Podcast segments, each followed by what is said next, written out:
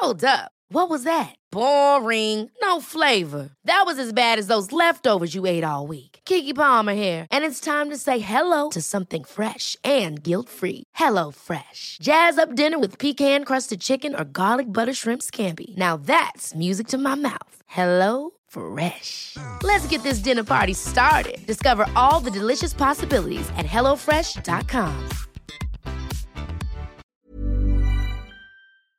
Querido escuchante, esta entrevista fue una de las últimas que grabé en Madrid cuando estuve allí el pasado mes de diciembre. Seis meses ya sin ir a España. He estado tentada de cambiar el arranque, pero al final, cuando he escuchado mi voz, tan feliz y tan sonora, por estar haciendo lo que más me gusta en el mundo, he preferido dejarla tal cual, como un recordatorio de que algún día podré volver a grabar en directo. Y quién sabe, quizá con público, y puede que tú estés en las primeras filas acompañándome. Ese día llegará. Mientras tanto, sigamos siendo prudentes, lavándonos las manos, manteniendo la distancia de seguridad y protegiendo al otro usando una mascarilla. Porque su vacuna somos tú y yo. Ya queda menos. Mucha fuerza a todos.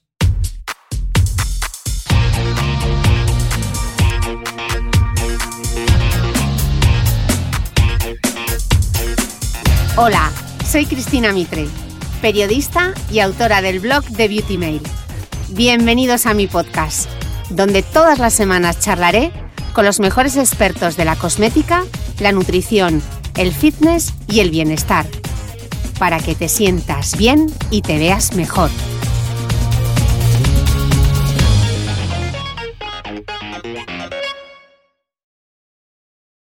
Bienvenidos todos a un nuevo episodio del podcast y estoy en Madrid muy contenta. Esto de cuadrar las agendas ha sido bastante difícil, pero por fin, por fin, porque ella viene de Alemania, yo vengo de Dubái, he logrado poder encontrarme con mi invitada de hoy y estoy feliz. Ella es Raquel Marcos, doctora en química, autora del blog y del podcast Ciencia y Cosmética y además en su día a día hace evaluaciones clínicas de productos sanitarios. Raquel, lo hemos logrado. Qué Por fin. Qué felicidad tenerte aquí conmigo hoy en Madrid, después de, eh, bueno, ha sido la primera vez que nos hemos visto cara a cara, aunque tenemos muchas conversaciones a través de Instagram y de mail. Sí, sí, yo creo que desde hace dos años, ¿no? Desde hace dos años, ¿no? Intentamos eh, cuadrar agendas, pero no, no hay manera. Pero bueno, la Navidad lo ha, hecho, lo ha hecho posible. Hemos vuelto las dos a España como el almendro y hemos encontrado un huequito en sábado, te he robado un poco, eh, para poder grabar este podcast, pero yo tenía muchísimas ganas de, de plantearte una pregunta. Y la pregunta es el titular de este podcast y es, ¿mi desodorante lleva aluminio, Raquel? ¿Debo preocuparme? Vamos a, vamos a romper el hielo. Bueno, realmente el desodorante como tal no debería llevar aluminio, ¿no? Porque el aluminio o las sales de aluminio que se usan en cosmética son antitranspirantes. Entonces, los desodorantes como tal no deberían llevar aluminio. Ok, entonces deberíamos decir que es un antitranspirante, ¿no? O muchas empresas lo combinan y ponen desodorante antitranspirante en la etiqueta. Ok. Eh, pues ya hemos empezado bien. ¿De dónde surge entonces este rumor tan arraigado que continuamente vemos en redes sociales o la típica noticia que se comparte a través del WhatsApp de alarma social, los desodorantes causan cáncer? Esto es, primero, ¿es cierto o es falso? Pues actualmente, y según la evidencia que tenemos, no, no, no hay relación entre las sales de aluminio y, y el cáncer. Y eso es lo que dice también la Asociación Americana de, contra el Cáncer, que no existe vínculo entre las sales de aluminio usadas en los antitranspirantes y el cáncer de mama. ¿Y de dónde viene toda esta polémica? Pues realmente surgió en el año 1999. En aquella época no había redes sociales, pero sí que había los típicos PowerPoints de, que se mandaban por email. Pues de ahí, básicamente, pues como alarma social. Luego sí que salieron algunos estudios pero fueron estudios que además tampoco demostraban el vínculo entre el aluminio y el cáncer de mama. Eran estudios en el 2002 en cuestionarios en unas 700 personas con antecedentes de cáncer de mama y sin antecedentes de cáncer de mama. Y en ningún momento encontraron un vínculo. Luego se han hecho otros estudios en el 2003, etcétera, y tampoco. Y el último salió en el 2014, un ensayo sistemático del cual pues, se veía que se, evaluaba eh, la, toxicidad del aluminio en los diferentes escenarios, es decir, tanto en el trabajador como en los consumidores a través de los productos cosméticos. Y, y, había un estudio muy interesante que analizaba la exposición a unos 120 pacientes durante un mes aplicación de antitranspirante. Y se veía que se quedaba en el estrato córneo, en, en los poros, pero que no pasaba ni siquiera a las glándulas eh, epocrinas. Entonces la relación no, no es como tal. Todo lo que aplicamos en la zona de la axila, que está cerca del cuadrante superior de, la mama, pues ya decimos que genera cáncer, pero no, o sea, no es como si nos inyectamos directamente en esa zona del músculo, no llega al músculo ni, llega a las células directamente desde, desde la axila. Así que de momento no. Lo que sí que se vio también, pero es algo que no se, no se, no se utiliza hoy en día, es que puede generar encefalopatía, puede generar encefalopatía por diálisis. Antiguamente se, usaban sales de aluminio en la diálisis y en esos pacientes sí que se veía una degeneración. Eh, pero bueno, no se, no se usa actualmente, entonces el riesgo pues tampoco existe. Ok, entonces, conclusión, los desodorantes no causan cáncer. Hasta la fecha no, además tenemos otro tipo de vías de exposición como es eh, a través de, la ingesta. Mm. Ahí vamos directamente a sistémico en una axila, a no ser que tengas una herida, que realmente los fabricantes ni siquiera aconsejan que si te rasuras uses antitranspirante, pues eh, no pasa directo a sistémico. Mm, mm. Porque tenemos que recordar que la estructura de la piel, o sea, ya nos gustaría, ya nos gustaría que fuese un poquito más permeable para que todos esos ingredientes cosméticos que aplicamos pudiesen atravesar, pero la, la epidermis, que es la capa más superficial, bueno, encima la capa córnea, atravesar eso, hay que hacer ingeniería cosmética, ¿no? Hombre, fíjate, si salimos a aquí en Madrid, esa polución, tenemos eh, nanopartículas en el ambiente, partículas muy pequeñas. Si eso fuese permeable, tendríamos un problema de salud grave. Eh, entonces, bueno, a no ser que tengas un eczema, a no ser que tengas heridas, que el fabricante lo desaconseja directamente, o sea, lo pone en el propio producto cosmético. ¿Y, por qué se añade aluminio a los, a los desodorantes antitranspirantes? ¿Qué hace el aluminio? Pues realmente se añaden, actualmente solo se permiten dos sales, que son el clorhidrato de aluminio y luego un complejo con circonio, y se añaden porque es una molécula muy pequeña, entra en el poro, el aluminio absorbe el agua del sudor y evita la transpiración y bueno, son antitranspirantes. Reduce en un 30-40% la transpiración. ¿Y, un desodorante entonces cómo funciona? Bueno, el desodorante es como una colonia para la axila. Al final lo que hacemos es rebajar el pH y eliminamos o desinfectamos, por así decirlo, las bacterias que, que, al final se alimentan de los polisacáridos que excretamos a través del sudor por la glándula ecrina y apocrina. Entonces, lo que hacemos es como un barrido de esas bacterias, de ese microbio maxilar, bajamos el pH y, ya está, es como una colonia. Necesitamos aplicarla quizás durante más veces, pero, pero ya está. ¿Y, cuál es la diferencia entre elegir un antitranspirante y un desodorante? Pues dependerá mucho de tu, de tu sudoración. Si tienes una sudoración excesiva y te molesta, pues quizás un antitranspirante como tratamiento, que realmente es lo que es, es un tratamiento, eh, sería lo aconsejable. Si tienes un sudor que no huele, si hay personas que tienen una sudoración muy, muy baja, estas personas quizás no necesitan un antitranspirante. Incluso hay personas que quizás no necesitan un desodorante. Entonces yo creo que hay que evaluar muy bien en qué situación tú estás y qué necesitas. Esto es como una crema, ¿no? ¿Tienes arrugas o tienes manchas? O pues si transpiras mucho, quizás dos, tres veces por semana de noche un antitranspirante sea lo tuyo. Mm. También es cierto que ahora llevamos tanta ropa de fibra sintética, tanto poliéster, que yo no, sé si hay alguna, eh, no sé si científicamente es así, pero sí que es cierto que, por ejemplo, la ropa de deporte, ¿no? Eh, que a medida que la vas utilizando, la vas utilizando, aunque la laves, parece como que se, que se pudre y termina oliendo. Sí, claro, realmente. Y luego el tipo de detergente que usamos, ¿no? Al final son sulfatos. Quizás necesitas un, jabón como tal que daña un poco más la fibra porque, pues como a la piel le va a pH básico, para quitar ese olor, porque sí que se impregna, ¿no? Pero sí, científicamente tendrá por el tipo de fibra, claro. Alguna razón. Eh, ¿Qué ocurre con, con, todos estos desodorantes que se promocionan eh, como sin, que ves en la etiqueta, sin aluminio y que lo que llevan es una cosa que se llama mineral de alumbre? ¿Eso qué es? Bueno, poner sin aluminio en un desodorante no tiene sentido, ¿no? Porque el desodorante, ya hemos dicho, no, puede llevar aluminio. La sal de alumbre es un mineral y tiene aluminio, ¿no? Es, una, es eh, eh, potasio y aluminio, bueno, es un sulfato. El problema es que no tiene la capacidad antitranspirante porque es demasiado grande para entrar en el poro y actuar como antitranspirante. Hay dos maneras de usarla. Podemos usarlo como ingrediente cosmético en el desodorante, no habría problema, y el problema suele estar cuando usamos la piedra como tal que se vende. Eso en contacto con el sudor, que no deja de ser también agua, baja el pH mucho a un 2,5 y en personas pues con la piel sensible, dermatitis, puede causar irritación. Entonces, bueno, aquí viene lo del natural no es mejor, ¿no? Al final dependerá mucho de, la persona. Mm. Entonces, cuando nos dicen que cuando determinadas marcas nos intentan vender eh, el desodorante sin aluminio y lo que lleva es mineral de alumbre, eso es aluminio. Eso es aluminio, alumbre, aluminio. O sea, lo dice la propia palabra, ¿no? Es un alumbre. Entonces, si lleva aluminio, lo único que no lleva es una sustancia que tiene capacidad antitranspirante o, que de momento no se ha visto que tenga capacidad antitranspirante.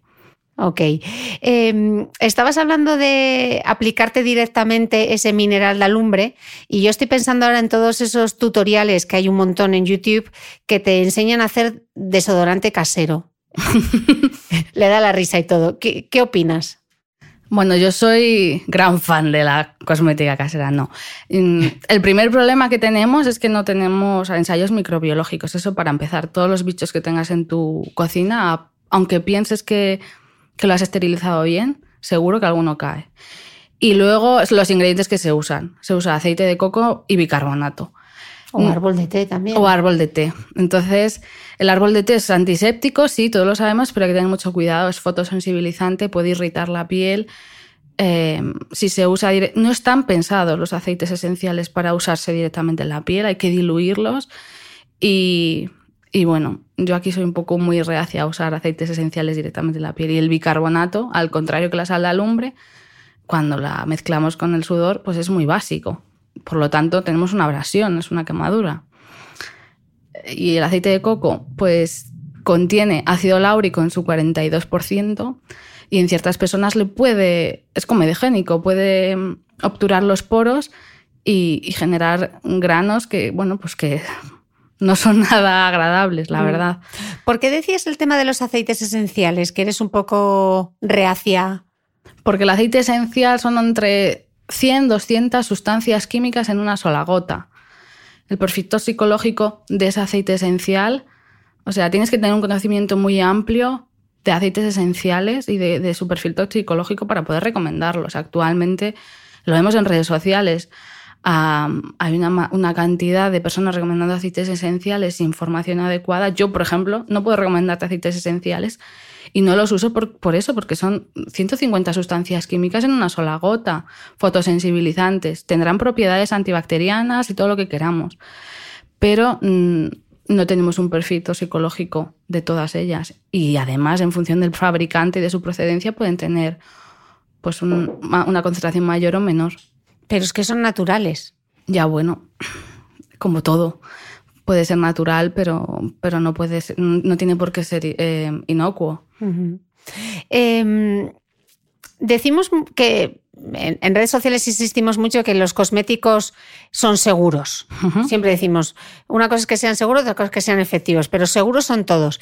Pero claro, Raquel, mm, no será la primera vez que algo es seguro y con los años se demuestra lo contrario. Bueno, yo creo que a nivel cosmética no ha habido ningún caso así de, decir esto no, no es seguro. Lo que sí que se hace es, al realizar esas evaluaciones de seguridad, pues se analiza si realmente esta concentración la necesitamos o se puede rebajar porque tenemos alternativas nuevas, ¿no? Hace 50 años pues no teníamos ni las técnicas analíticas que tenemos ahora ni los conocimientos actuales. Entonces, bueno, la ciencia avanza y por suerte tenemos alternativas y podemos ir reduciendo concentraciones de ciertas cosas, pero a nivel cosmético tenemos que pensar que es un, es un producto de bajo riesgo. Si fuese un producto de alto riesgo estaría catalogado como producto sanitario cuya evaluación de seguridad y además de eficacia, o sea, tienen que demostrar eficacia, es más costosa y mucho más laboriosa. O un fármaco. Mm. No tiene nada que ver. Porque se regulan y se legislan de manera diferente un cosmético a un medicamento, ¿no? Exacto, todos tienen que ser seguros, se hacen unos ensayos u otros en función, pues evidentemente si no los tomamos tenemos ahí intrasistémico y tendremos que hacer otro tipo de, ensayos, pero además los fármacos y los productos sanitarios tienen que demostrar eficacia. Mm. Los cosméticos no, son seguros, pero no tienen por qué demostrar eficacia. Si no, pues tendríamos la mitad en el mercado porque cuesta mucho. Claro, por eso decimos que son seguros, no siempre eficaces. Exacto. Em, venga, vamos a, vamos a hablar de un temazo. Los parabenos que causan también, si el aluminio se habla del aluminio, el parabeno también se habla mucho. Entonces, vamos a explicar qué son los parabenos. Bueno, los parabenos son conservantes que vienen de la familia del ácido parahidroxibenzoico. Es una familia, ¿no? En química orgánica, pues en función de su estructura los podemos catalogar. Y luego le cambiamos los sustituyentes y pues, pues entran dentro de esa familia. Los que se permiten en cosmética son solo cuatro, los de cadena corta. Metil, etil, propil y butil. Y tiene una concentración máxima permitida del 0,4 o si van en mezcla creo que era 0,8 o algo así. Y, bueno, son eficaces porque son estables a un rango de pH muy elevado, o sea, muy amplio, es decir, podemos formular cosméticos a pH muy bajo y a pH un poquito más alto con este tipo de conservantes y, y actúan frente a microorganismos, a levaduras, a hongos, o sea, son perfectos, se llevan usando 70 años. Pero es que además se usan en la industria alimentaria y en la industria farmacéutica.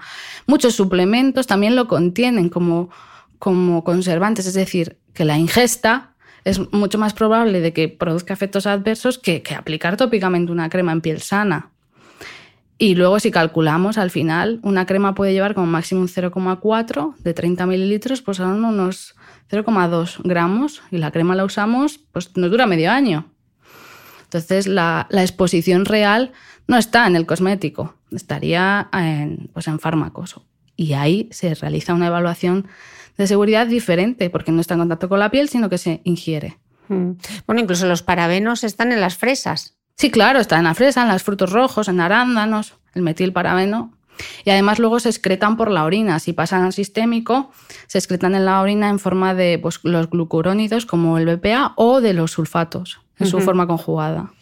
Y, entonces, si realmente tienen tal perfil de seguridad, si llevan utilizándose en la industria cosmética más de 30 años, si ya la FDA, si el SCCS ha emitido opiniones, si todos los organismos dicen que son seguros, ¿por qué sigue generando tanta controversia?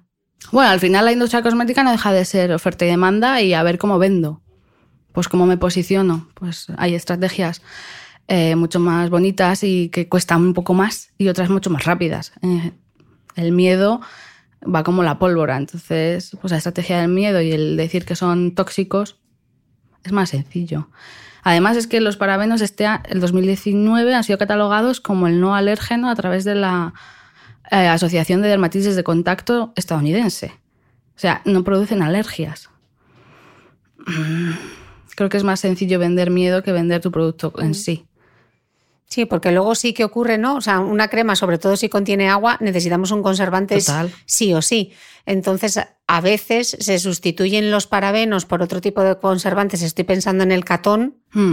que ¿cuántos problemas da el catón? Claro, pero eso es porque las concentraciones, claro, al final o el fenoxietanol. Necesitamos una concentración mayor y aunque sean buenos conservantes, pues tienen una irritabilidad cutánea mayor que los parabenos. Es el riesgo, es lo que, bueno, lo que ocurre si, si cambiamos de conservante. Mm.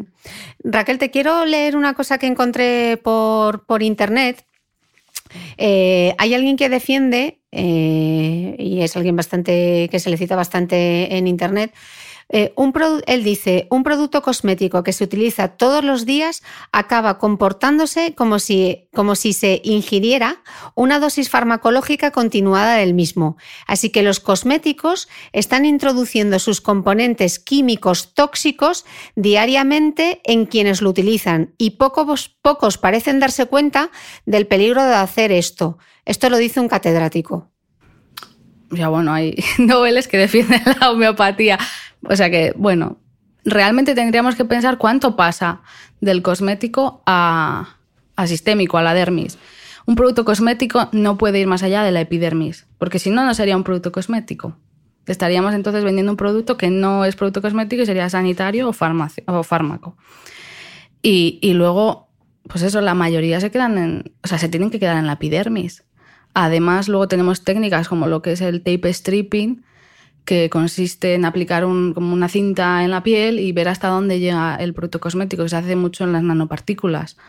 Y no pasan de la epidermis, porque no pueden además. Entonces, son sustancias muy grandes, necesitan un, tamaño inferior a los 500 de altos. Además, necesita que sea pues, eh, primero lipófilo y luego hidrófilo para que penetre hasta, hasta la dermis y llegue a sistémico.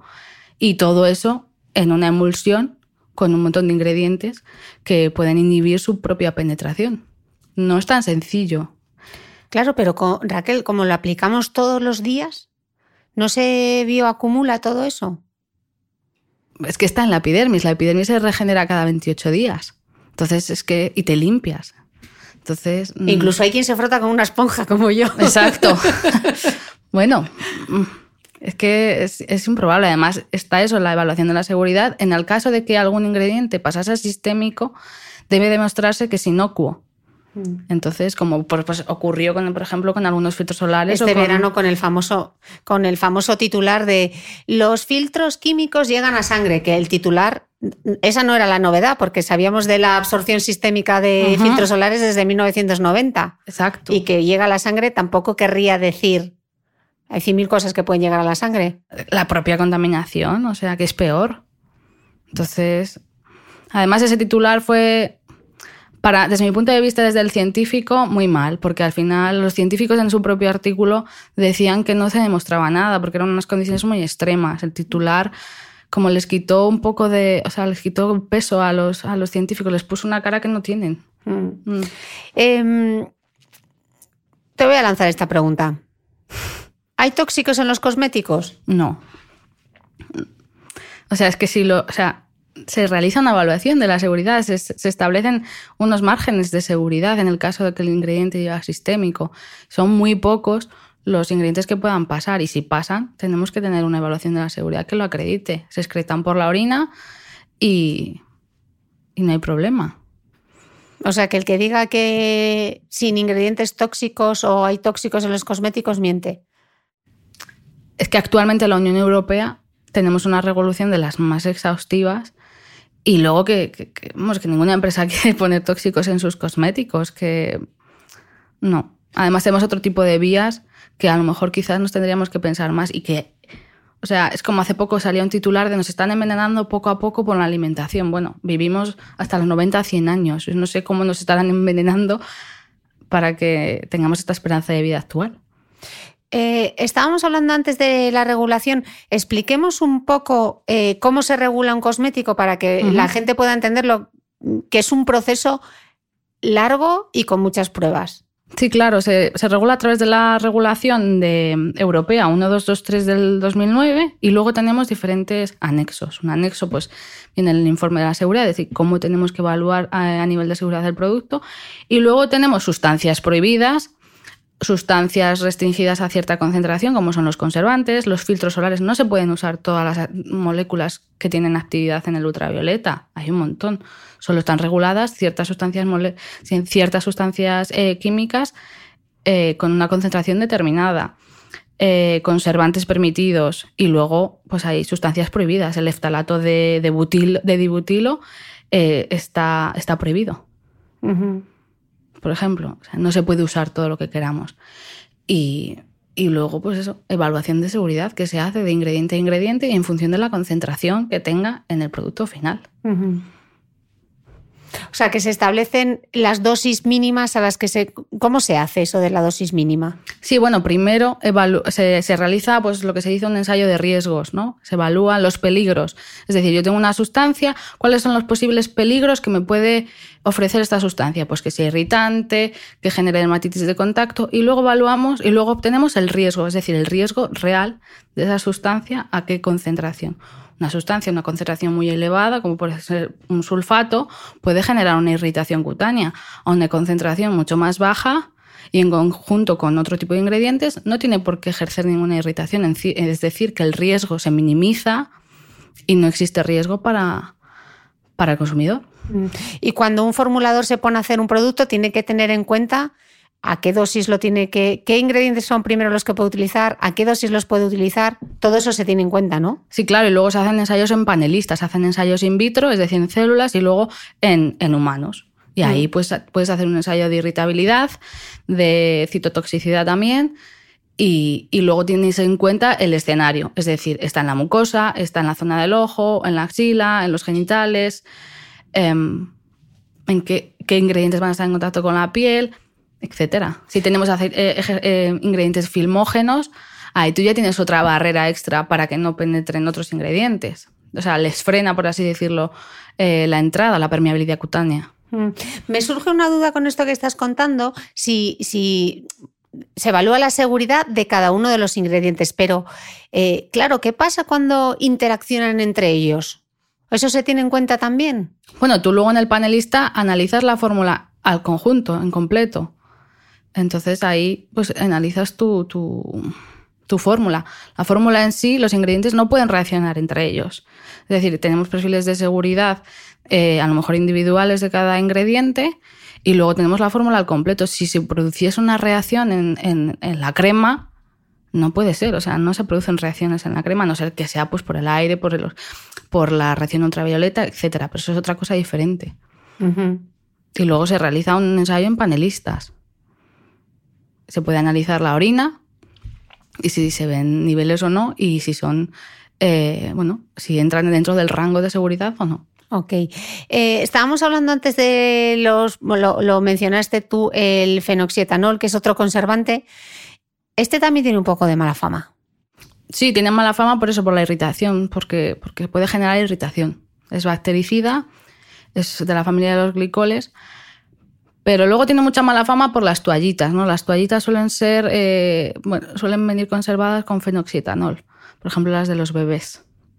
Y el problema no está en la toallita, está en el uso que le des tú a ese producto cosmético. Si tú lo usas 10 veces en tu hijo en el culete, pues al final el problema no está en el fenoxietanol. Está en, eh, bueno, estás ejerciendo una abrasión al final con esa celulosa, con esa toallita y en conjunto pues con todo el microclima y el conservante se le puede irritar la piel, claro. Mm. Pero no es el ingrediente el culpable, sino el uso quizá que se da al producto. El mal uso, claro. Muchas veces pues es como con los desodorantes y antitranspirantes. El antitranspirante está pensado como tratamiento, no como producto diario. O para personas que tengan una sudoración excesiva. Ahí estamos haciendo un mal uso. Si yo no sudo casi, no tengo que usar un antitranspirante. Estás usando un producto que no necesitas. Me acabo de dar cuenta que lo estoy haciendo mal porque yo le doy al antitranspirante, vamos, con una alegría. Claro, pues eso se me irrita, irritan a veces las axilas. Claro, se usa por la noche porque no sudas, entonces la irritabilidad es mucho menor. Si tú te lo pones por la mañana, te vas a hacer ejercicio, al final, pues eso, te puede irritar la piel, claro. Claro, así estoy yo a veces que me pican las axilas. Ojo, luego hay algunos desodorantes que también, ¿no? Depende mucho de la persona. Hay, pues si tienen una cantidad de alcohol de nat y no tienen otra sustancia que lo apelmace un poco, también te puede irritar. O sea que... Lo que estoy aprendiendo yo esta semana, entre la doctora Molina que me dijo que deje la esponja y tú que me acabas de decir que frene un poco el uso del antitranspirante, no sé si lo voy a poder superar. Entonces estamos viendo la importancia. Puede haber eh, este otro claim que vemos muchas veces: eh, cremas sin conservantes. Sí, sí que puede haber, pero hay dos trucos. Uno es, por ejemplo, que tengamos una concentración de alcohol superior al 20% en el producto cosmético, entonces el alcohol ya actúa como conservante. Entonces ahí ya, ya tienes un conservante, entre comillas, no declarado. O que tengas una fórmula que no necesite conservante porque no tenga agua, que sería pues, pues ceras, aceites vegetales, etc. Pero aún así, los fabricantes le ponen conservantes por, por cómo lo usamos. ¿no? Metemos el dedo, está abierto. Es decir, ¿puede existir algo sin conservantes? Sí, claro, si, no tienen capacidad de, si no tienen agua en su fórmula y son estables, pero aún así les incluimos conservantes porque por su método de uso. O los formatos Erles, ¿no? O los Erles. Esos sí, esos mm. reducen su cantidad de conservantes, son muy buenos porque reduces la cantidad de conservantes, que está genial, mm. pero aún así el fabricante le pone algo por si acaso eh, pues le entra agua, lo que sea, ¿no? Mm. Y para que sea más estable la fórmula. Mm. O por ejemplo las ampollas. Las mm. ampollas como son de un o dos usos, igual llevan menos conservantes, ¿no? Estoy pensando así en alto ahora de repente. Claro, porque la, ampolla además está en atmósfera inerte, por eso cuando abrimos hace pum. ¿Qué es eso de la atmósfera inerte? Pues, pues, supongo que las meterán o en argón o con, con, atmósfera de nitrógeno. Entonces no tienes oxígeno. Como no tienes oxígeno, no se, puede oxidar. Y por eso suena o por eso se estallan. Otra cosa que he hoy que no sabía. y por eso no metemos, eh, no se mete conservante. Ah, ok.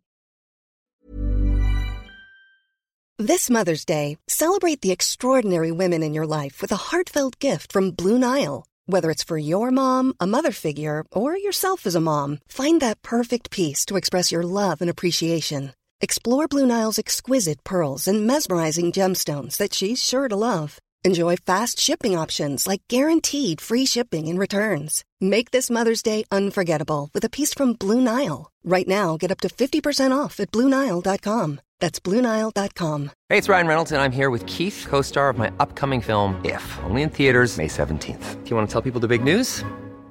All right, I'll do it. Sign up now and you'll get unlimited for $15 a month in six months of Paramount Plus Essential Plan on us. Mintmobile.com slash switch. Upfront payment of $45 equivalent to $15 per month. Unlimited over 40 gigabytes per month. Face lower speeds. Videos at 480p. Active Mint customers by 531.24 get six months of Paramount Plus Essential Plan. Auto renews after six months. Offer ends May 31st, 2024. Separate Paramount Plus registration required. Terms and conditions apply if rated PG.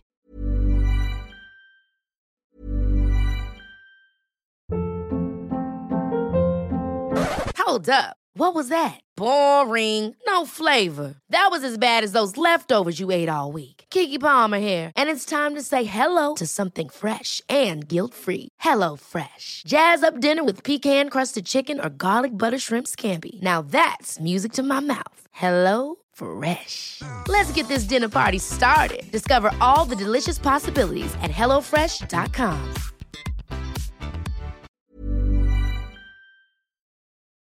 Bueno, Raquel, seguimos para bingo, porque ya lo estamos tratando todo. Ya te he preguntado sobre el aluminio, te he preguntado sobre los parabenos y adivina sobre qué te voy a preguntar. Sulfatos o silicona, no hay más. Bien. Sulfatos, el famoso SLS o, y el SLS. Entre sulfatos anda el juego. Venga, explícanos qué son esto de los sulfatos, em, por qué tienen tan mala fama. Oye, y parece ser que también tienen fama de provocar cáncer. Mm. Bueno, los sulfatos tienen mala fama porque antiguamente se usaban en concentraciones mayores y quizás sí que irritaban un poco. Actualmente, pues eso, les añaden otros tensioactivos, ¿no? Son tensioactivos. Es ¿Eso qué es un tensioactivo? ¿Qué hace? Pues tienes una, una, cadena larga que sería lipófila, es decir, afín a la grasa, y otra cadena que es afín a sustancias acuosas, es decir, nos permite disolver sustancias eh, grasas y sustancias acuosas. Por eso son tan maravillosas, ¿no? Por eso las incluimos también en, pues en la ropa, en el detergente. Y, y limpian. Hay diferentes tipos en función de su poder de detergencia. El SLS tiene un poder de detergencia muy alto, se usa en, los, skins, en los skin patch para hacer test de irritabilidad, por ejemplo. Que es el sodium lauret sulfate, ¿no? Exacto. Y luego eh, tenemos el etoxilado. Le metemos un toxi, un grupo de toxi en medio de la cadena, que sería el SLES. Y ese es menos irritante que el SLS. ¿Qué ocurre? Que en la síntesis del SLS al SLES añadimos óxido de etileno, es un gas. Y en concentraciones, eh, o sea, en condiciones determinadas, se pueden acoplar y formar el, compuesto del 1,4-dioxano, que es lo que dicen que, produce cáncer. Las dioxinas, ¿no? Sí, de la, familia de las dioxinas. En este caso sería pues, el 1,4. Hay otros que es el 1,2, etc. En el caso de la síntesis del SLS o de los productos etoxilados en general, es el 1,4-dioxano, que es un gas. Entonces, está prohibido por regulación que, nuestros, que el SLS, el SLES, perdón, tenga una concentración superior a los 10 ppm. ¿Qué hace la industria? Como es un compuesto volátil, se engancha en, el, en, la cadena de reacción un, un, un vacuum stripping, se llama, un sistema vacío. Como una aspiradora. Como una aspiradora vacío que chupa el, el 1,4-dioxano y, lo eliminamos de, nuestro, de nuestra reacción. Además, no se produce siempre, necesita pues, una temperatura elevada o que haya restos de, la síntesis anterior, de la síntesis del SLS en, el reactor. Es decir, no se produce, si yo mezclo agua y aceite, se produce una reacción, no, necesita una condición determinada para producir ese producto secundario. Y este se, se evapora. Es decir, que si quedasen restos, En cuanto te metes en la ducha, con el propio calor se ha evaporado. Y además en el 2008 la FDA hizo el estudio de unas 30 muestras y, ninguna superaba eh, los 10-12 ppm. Pero claro, estamos hablando de Estados Unidos, cuya regulación es diferente a la de Europa. Y eso fue en el 2008.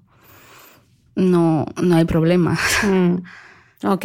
Eh, si es cierto, entonces, ya hemos visto que cáncer no, pero que, por ejemplo, el SLS reseca, ¿eso sí es cierto o no? Yo creo que depende mucho de la fórmula. Si una fórmula también tiene mucha agua y luego tiene muchos sulfatos y pocos cosurfactantes o sustancias emolientes, te puede resecar la fórmula, claro. Mm. Pero a causa del SLS, seguramente, porque no tiene otros amigos, por así decirlo, que, lo hagan un poquito más suave. Mm. Por eso siempre decís eh, los expertos en química que al final no se pueden ni demonizar ingredientes ni valorar un cosmético sencillamente por un ingrediente en concreto, ¿no? Cuando decimos, es que lleva alcohol de nat, pues... Pues depende. Depende. Si yo, por ejemplo, a mí me gustan los geles que sean pues, más humectantes. Lo que hago es mirar que tenga como segundo ingrediente glicerina y luego aparezca el tensioactivo. Son un poquito más suaves. Porque la glicerina pues, suele estar en un 5% como mucho. Entonces el tensioactivo va a estar en una cantidad ínfima porque un champú tiene un 90% mínimo de agua. entonces o sea, que tú buscarías que tuviese eh, agua, water, eh, glicerina y luego ya pues y el luego ya el sulfato. Sí, por ejemplo, o otro tensioactivo, claro. Ok. Pero para el resto, por ejemplo, tampoco es necesario usar un sulfato. Puedes usar un isetionato, que son más suaves y a mí me gustan más también, son más suaves. Etiosenato. Y, y a ver, es que en, en inglés, isetionato. ¿Y eso qué es? ¿No es un sulfato? No, eso es, un, es otro detergente diferente que tiene pues otro, otra sal diferente. Luego nos vas a decir, nos vas a dar un par de marcas de cosas que te gustan, que sé yo, que están esperando. Pero ¿cuál es el que usa Raquel? ¿Cuál es el que usa Raquel? No os preocupéis que luego nos va a dar la lista de productos, aunque ella es muy fan de la rutina del gato. O sea, que no esperéis una rutina coreana de 24 productos. No, no, no. Yo práctico. Cuanto menos mejor. Em, lo has mencionado tú, porque yo te iba a preguntar por los sulfatos, pero ya que has metido también a nuestras amigas las siliconas, pues vamos a hablar de ellas. ¿Qué son las siliconas? Bueno, pues son otro tipo de materiales, también llevan con nosotros 70 años y también se usan en productos sanitarios, se usan en apósitos, por ejemplo, en prótesis mamarias externas que están en contacto con la piel. Bueno, son inertes y lo bueno que, que sean inertes es que producen pocas reacciones alérgicas en la piel. ¿Y para qué se utilizan en cosmética? En la piel para dar ese aspecto pues más afinado, más suave y tal. Y luego pues en el pelo, sobre todo en cabello teñido que está muy dañado, para, para, darle más brillo, por así decirlo, para embellecerlo. ¿Y en el, en el INCI cómo aparecen las siliconas? Bueno, dependerá de la, del tipo de silicona. Pues normalmente las que acaban en ONE, en el dimeticonol, exacto. Eh, luego tienes los siloxanos, que bueno, es derivado de la silicona también. Dimeticonol, ese, acaba de none normalmente. ¿Y hay que evitarlas? Depende del tipo de. En el caso del cabello, depende del tipo de pelo que tengas, ¿no? Si tienes un cabello fino, pues una, una silicona densa como la dimeticone te lo puede apelmazar. Entonces va a depender mucho del tipo de, cabello que tú tengas. Claro, es que muchas veces se lee en internet, eh, no utilices productos con siliconas porque si no el pelo no respira. Mm. ¿El pelo respira? no, no, porque si te lo aprietas y no te duele es que no respira, porque si tuviese células vivas te dolería. O sea que no, no respira. Y entonces las siliconas, o sea, te, ¿Se van, con los, ¿Se van con los lavados? Se, ¿Qué es eso del efecto build-up? Depende del tipo de silicona. Las hay que son volátiles, es decir, que tú te las aplicas y se evaporan. Las hay que son solubles en el agua y, y, se van con el agua. Y las hay que son insolubles en agua. Las que son insolubles en agua son las que normalmente nos dejan ese brillo en el, en el pelo. Y necesitas luego pues un detergente un poquito más fuerte, como sería un sulfato, para arrastrarlo. El build-up no es más que la acumulación, no solo de siliconas. Si usas un shampoo en seco, si usas un producto acabado, todo eso al final se queda acumulado mm. y da aspecto graso. Si tú usas un tensioactivo muy suave, eso no te lo retira.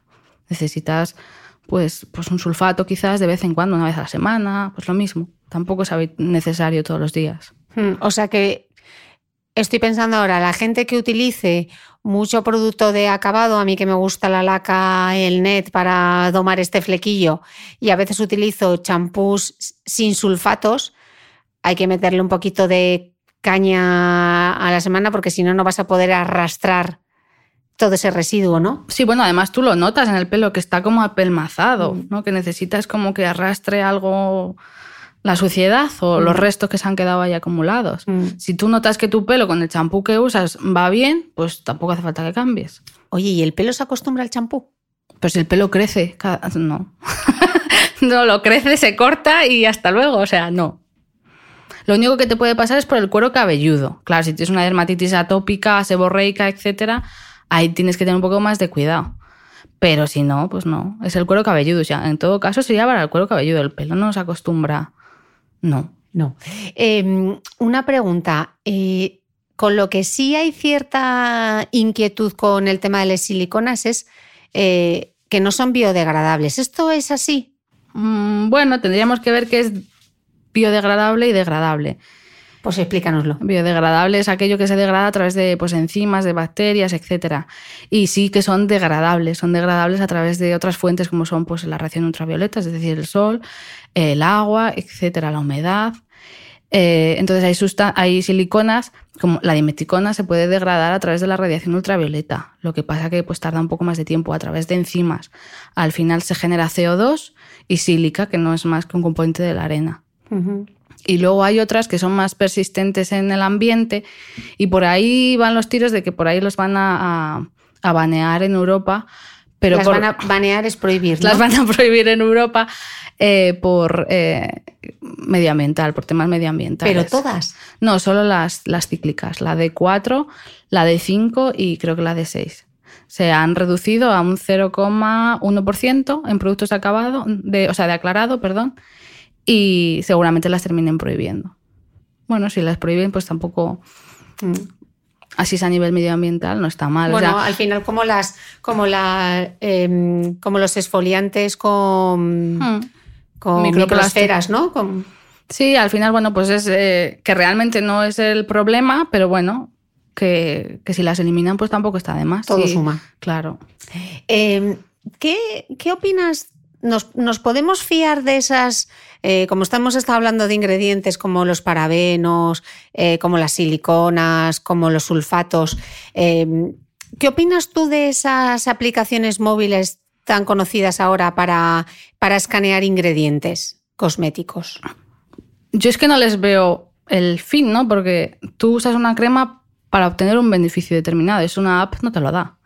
Es decir, yo tengo una mancha, yo en la app no puedo buscar qué, ingrediente avalado por la ciencia es el mejor para despigmentar. Eso no me lo da una app. Entonces, lo único que te sirve es para escanear, pero si tú no entiendes eh, los ingredientes que hay en la fórmula, es innecesaria, ocupa espacio en el móvil. No. Mm. Y aparte que si partimos de la premisa que todo es seguro, ¿no? Claro, lo único que te puede decir no sé, es cuánta concentración tiene cada ingrediente, pero no te lo va a decir porque las firmas cosméticas no te van a dar ese, dato. Entonces, y luego además las apps no tienen en cuenta la regulación, que es tan sencillo como una tabla de Excel que vienen ahí todos los, los máximos y mínimos permitidos. Sería tan sencillo como meterlos, entonces te dan todos seguros, claro. No sé, yo la veo innecesaria, porque te tendría que dar un consejo y un consejo a través de una app es muy complicado, mm. porque no, pues no entiende, ¿no? Mm. En todo caso, tendría sentido si te dijese lo que tú dices, ¿no? Para las manchas, pues ¿cuál es? ¿Tiene hidroquinona? ¿Tiene...? Claro. Para acertar con la compra, pero eso ya te lo da el consejo farmacéutico tu dermatólogo, ¿no? Exacto. O sea, o para qué sirve la fórmula. Pero eso no le interesa luego a nadie, ¿no? Mm. No sé, yo, yo, yo, las veo absurdas, no sirven para nada, por eso, sobre todo en productos de, de la Unión Europea. Ahora, si pides eh, cosmética por AliExpress, pues el riesgo ya lo tienes tú, es tu problema, claro. Porque es otra regulación diferente y a saber quién ha hecho ahí el producto cosmético, ¿no? Mm. No compréis producto por internet. No. Em, ya hemos visto de lo que no nos tenemos que preocupar, porque ya para eso tenemos las agencias y para eso está la regulación. Entonces hemos dicho que todos los cosméticos son seguros, pero no todos son eficaces. Entonces vamos a dar unos trucos a la gente a los escuchantes de este podcast para que acierten con las compras, para que compren bien. ¿Qué se te ocurre? ¿Qué es lo primero que tienen que pensar? ¿Qué necesitan, no? Al final, eh, lo más sencillo, bueno, no es tan sencillo. Una crema hidratante quizás es la más sencilla, entre comillas, de adivinar cuál te va o no, en función del tipo de piel que tengas, ¿no? Una más emoliente, más rica, fase grasa. Pero yo lo que haría es intentar ver qué necesita la tu piel y en, en ese momento determinado y en función de eso buscar un poco lo que quiero. Si quiero luminosidad, o pues quizás un antioxidante te da esa luminosidad, como puede ser el ácido ascórbico. Si quiero las manchas, pues tienes antioxidantes como la niacinamida, luego tienes despimentantes, evidentemente, como el retinol, etc. Pero así, a grosso modo, es que es complicado. Decir, busca esto que te va a funcionar. Es muy difícil, muy, muy difícil. Sí, por eso cuando muchas veces preguntan en redes sociales eh, por las rutinas, etcétera, dar una respuesta no es, es que no es sencillo. No es sencillo y a mí, por ejemplo, tampoco me compete. ¿no? Sí, yo soy química, yo estoy en, el campo de regulación de productos sanitarios, pero yo no puedo darte un consejo. ¿no? Para eso tienes a sanitarios que te, te van a poder evaluar la piel y te la van a poder ver. Mm. Entonces, bajo mi punto de vista, pues no, no, es recomendable. Eh, ok. Como nosotros la mayoría, yo me incluyo, no tenemos ni idea de química, ¿qué cuatro cosas básicas eh, deberíamos aprender así como un mantra? Bueno, yo diría que sobre todo que las cosas se oxidan con el agua y con el aire, no solo con el aire, sino también con el agua. Es decir, si tú metes los dedos eh, húmedos, el sudor, etcétera, todo eso puede interaccionar en la fórmula de tu producto cosmético y oxidarlo, enraciarlo, bacterias, etcétera. Porque el sistema conservante funciona, pero bueno, tiene, tiene una fecha determinada de apertura.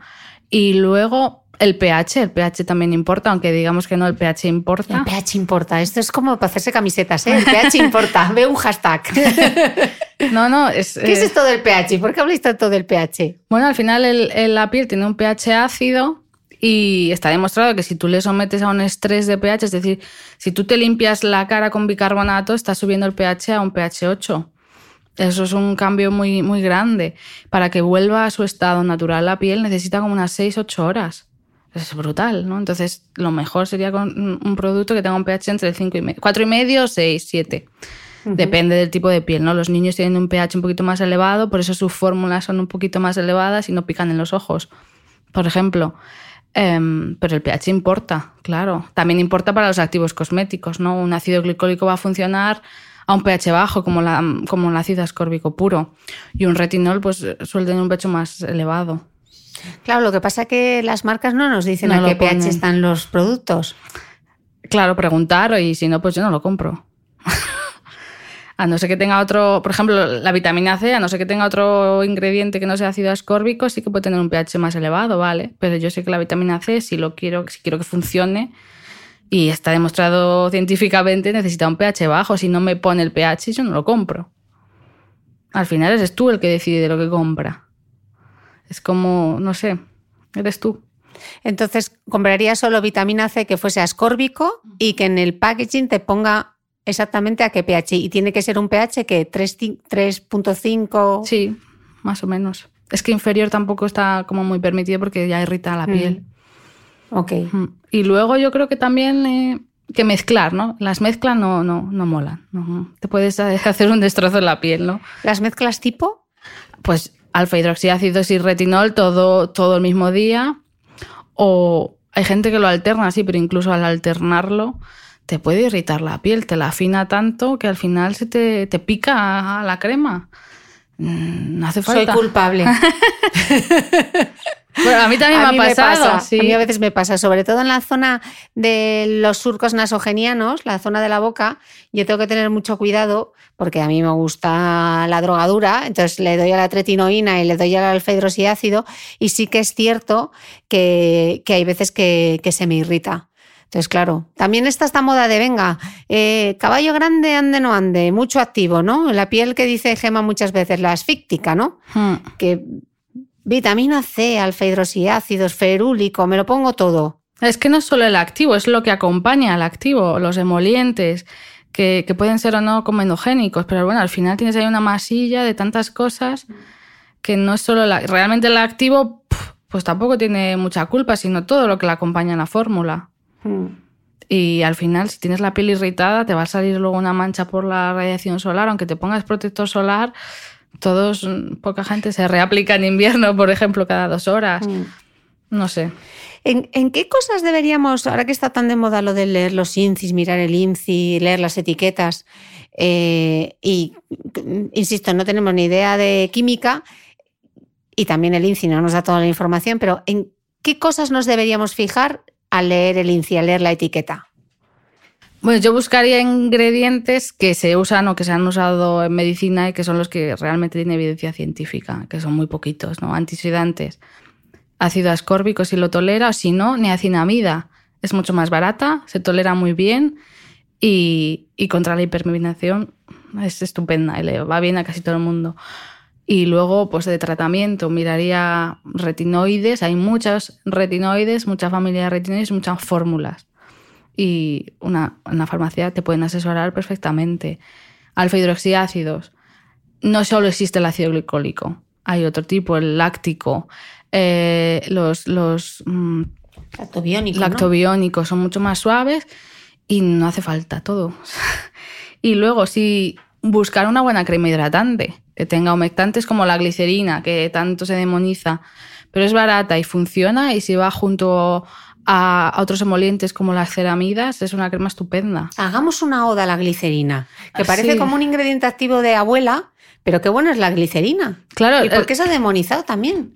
Porque dicen que, bueno, en, en ambientes secos te puede quitar el agua de la hipodermis, la dermis, etcétera. Pero es que no, es de la- no depende de la glicerina, depende de la fórmula. Entonces tienes que buscar una textura no muy gel, porque al final si es muy gel significa que tiene pocas sustancias emolientes, que es lo que va a hacer que no, que no se evapore.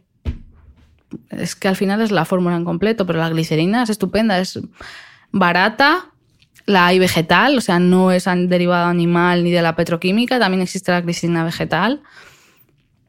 No sé, no sé por qué la demo- demonizan tanto. A mí es uno de los ingredientes que más me gusta.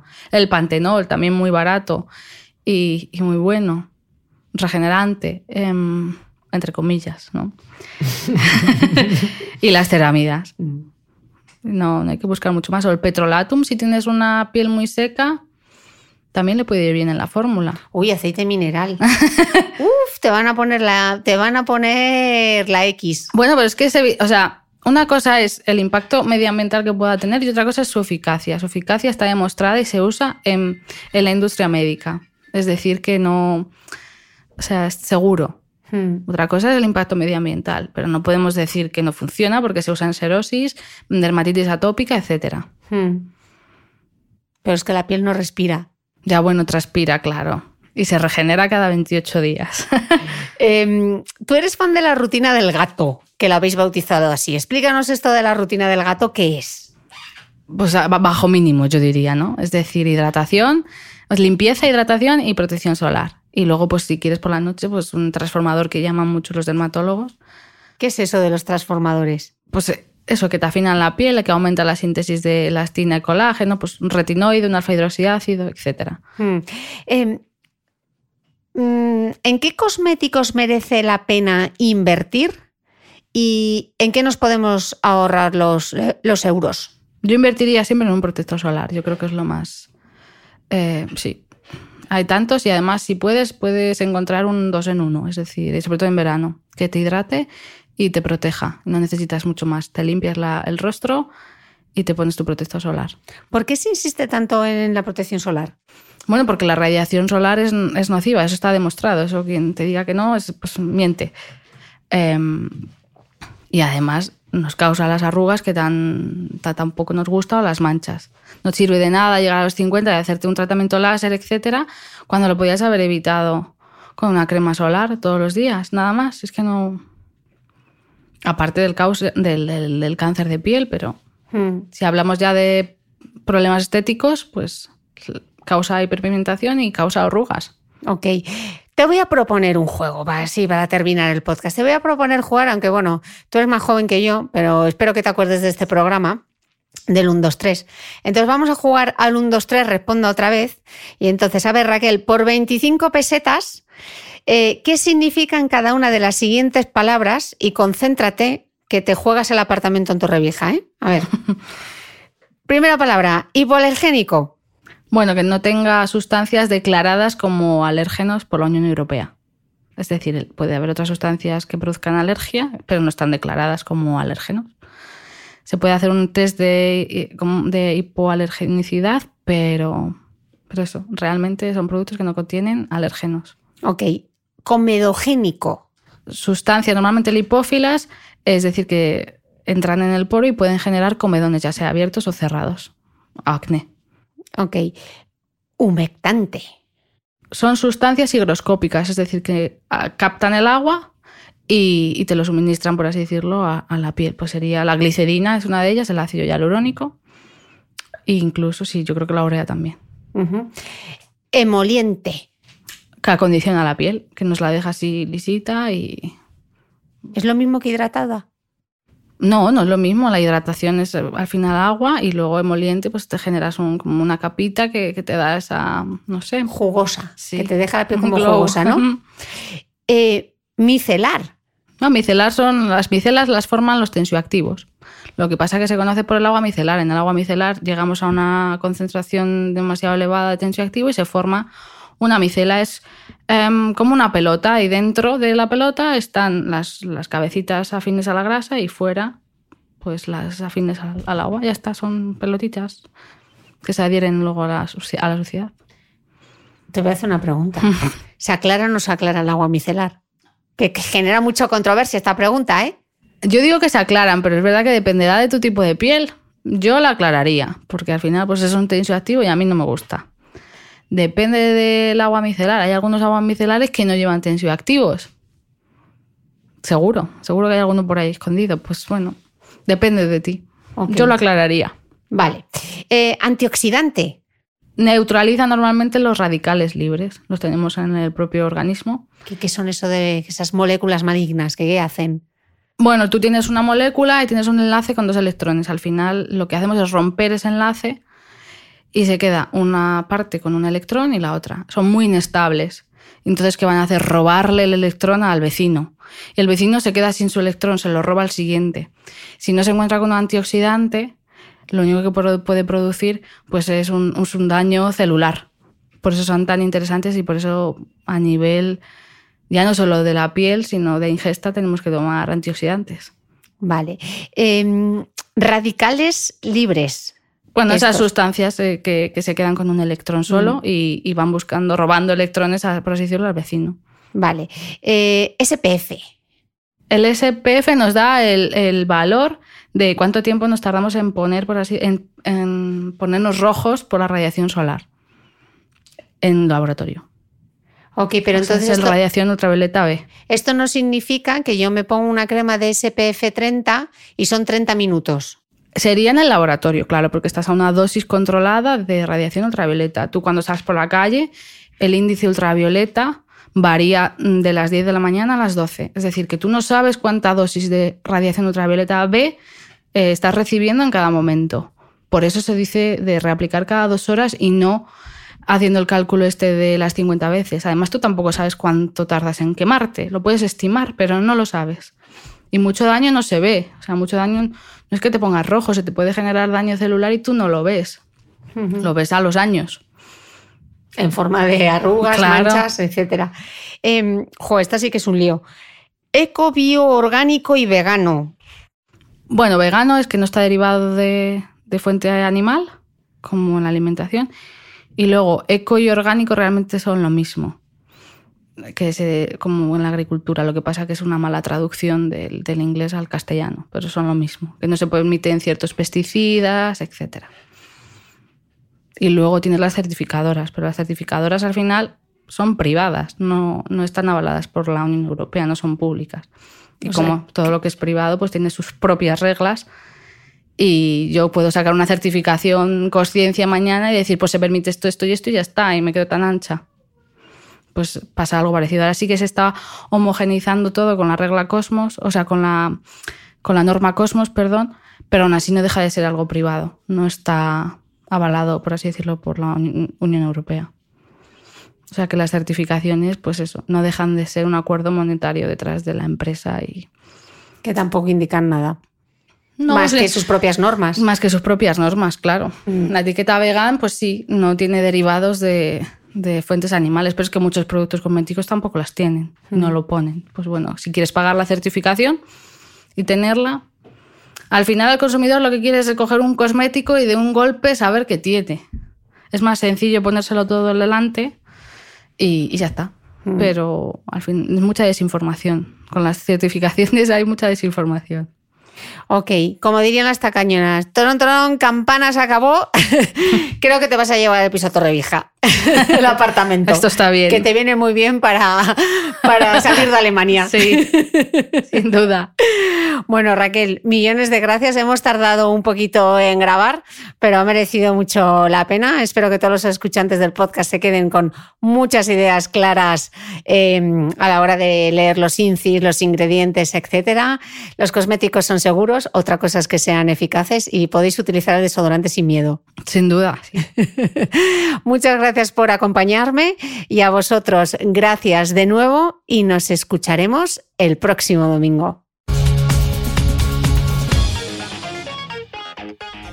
No olvides que todas las notas de este capítulo están en mi blog de beautymail.es.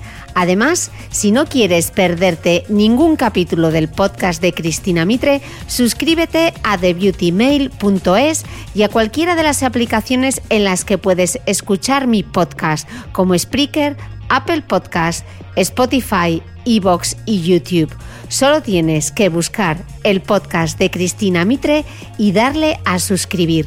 Y un último favor, si entras en iTunes y me dejas un comentario y además me regalas unas estrellas, ayudas a que este podcast tenga cada vez más visibilidad y pueda seguir creciendo. Te espero el próximo domingo con una nueva entrega del podcast de Cristina Mitre.